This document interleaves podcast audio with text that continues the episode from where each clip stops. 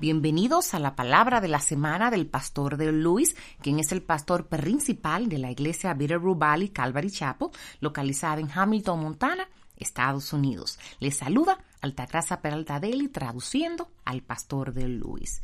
El mensaje de esta semana se titula Ser Real y se enfocará en Hechos en el capítulo 26, en los versículos del 1 al 18. Y te pregunto, ¿sabes qué es ser real? En nuestro país parece que idolatramos a nuestros artistas, políticos y atletas que deseando tener su influencia, riqueza y popularidad.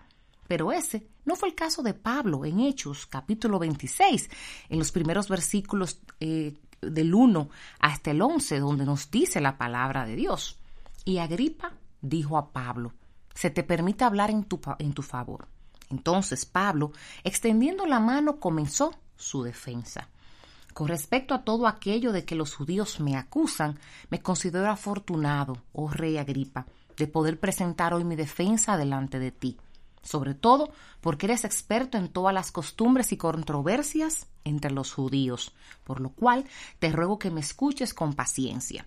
Pues bien, todos los judíos conocen mi vida desde mi juventud, que desde el principio transcurrió entre los de mi pueblo y en Jerusalén puesto que ellos han sabido de mí desde hace mucho tiempo, si están dispuestos a testificar que viví como fariseo de acuerdo con la secta más estricta de nuestra religión. Y ahora soy sometido a juicio por la esperanza de la promesa hecha por Dios a nuestros padres, que nuestras doce tribus esperan alcanzar al servir fielmente a Dios noche y día. Y por esta esperanza, oh rey, soy acusado por los judíos. ¿Por qué se considera increíble entre vosotros que Dios resucite de entre los muertos? Yo ciertamente había creído que debía hacer muchos males en contra del nombre de Jesús de Nazaret. Y esto es precisamente lo que hice en Jerusalén.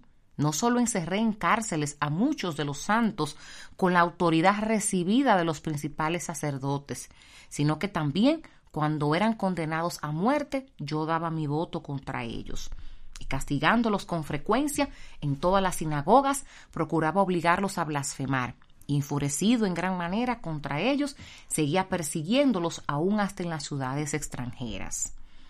Fue llamado al escenario mundial en Cesarea para defender la fe ante un auditorio repleto de las personas más famosas e influyentes de la época. Y Pablo continúa en Hechos capítulo 26, en los versículos del 12 al 18, cuando dice, ocupado en esto, cuando iba a Damasco con autoridad y comisión de los principales sacerdotes, al mediodía, oh rey, yendo de camino, vi una luz procedente del cielo, más brillante que el sol, que resplandecía en torno mío y de los que viajaban conmigo. Y después de que todos caímos al suelo, oí una voz que me decía en el idioma hebreo, Saulo, Saulo, ¿por qué me persigues? Dura cosa es esta de dar voces contra el aguijón. Entonces yo dije, ¿quién eres, Señor? Y el Señor dijo, yo soy Jesús, a quien tú persigues. Pero levántate y ponte en pie, porque te he aparecido con el fin de designarte como ministro y testigo no solo de las cosas que has visto, sino también de aquellas en las que me apareceré a ti, librándote del pueblo judío y de los gentiles, a los cuales yo te envío, para que abras sus ojos a fin de que se vuelvan de la oscuridad a la luz y del dominio de Satanás a Dios, para que reciban por la fe en mí el perdón de los pecados y herencia de entre los que han sido santificados. Allí en ese auditorio estaba Herodes, el último de una larga línea de una familia que parece estar eternamente ligada a Jesús de una mala manera. Primero, su bisabuelo hizo matar a los niños en Belén. Segundo, su abuelo había matado al precursor de Jesús, Juan el Bautista. Tercero, su padre mandó a matar a Santiago, el siervo de Jesús. Y cuarto, ahora Pablo se encuentra ante el juicio de los Herodes del último de ellos.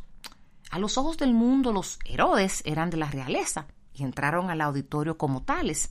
En Hechos capítulo 25, en el versículo 23 nos dice, Así que al día siguiente, cuando Agripa y Berenice entraron al auditorio en medio de una gran pompa, acompañados por los comandantes y los hombres importantes de la ciudad, por orden de Festo, fue traído Pablo. Se nos dijo que entraron con gran pompa, en lo que debe haber sido un, momento extremadamente dramático. Pablo entra como un hombre pequeño y humilde para ser juzgado en el escenario ante el mundo. ¿Qué defensa podría ofrecer un hombre como Pablo a quienes aparentemente lo tenían todo? Diría como algunos en la iglesia de hoy, ven a Jesús y serás sabio, rico y saludable, o ven a Jesús, Él tiene un plan maravilloso para tu vida. No. En cambio, Pablo usa su propia vida, les revela lo único de lo que no sabían nada, cómo ser real. Él está en el escenario del mundo y se interpreta a sí mismo. El escenario del mundo está lleno de actores y en el idioma griego original se les llama hipócritas. Todos pretendían ser algo o alguien que realmente no eran. Y al igual que Pablo, los cristianos somos los que el mundo han venido a ver. Somos su fuente de entretenimiento. El mundo nos ha encadenado, nos cuestiona por usar ropa monótona y dicen, adelante, da lo mejor de ti, convénceme. Pero la manera de hacerlo es simplemente siendo real en Jesús. Este ha sido el Pastor Dale. Bendiciones. Para mayor información y recursos en español, por favor visita la página web www.bvcalvary.com en la sección Español. Y si este mensaje ha sido de bendición para ti, compártelo con quien deseas que sea bendecido. Visita nuestro canal de YouTube, Vero Rubal y Calvary Chapo, para que vea los videos y las prédicas. Y si necesitas que oremos por ti o por alguno de tus familiares o amigos, por favor envíanos un correo electrónico a oración Y oramos para que tengas una maravillosa semana en el Señor.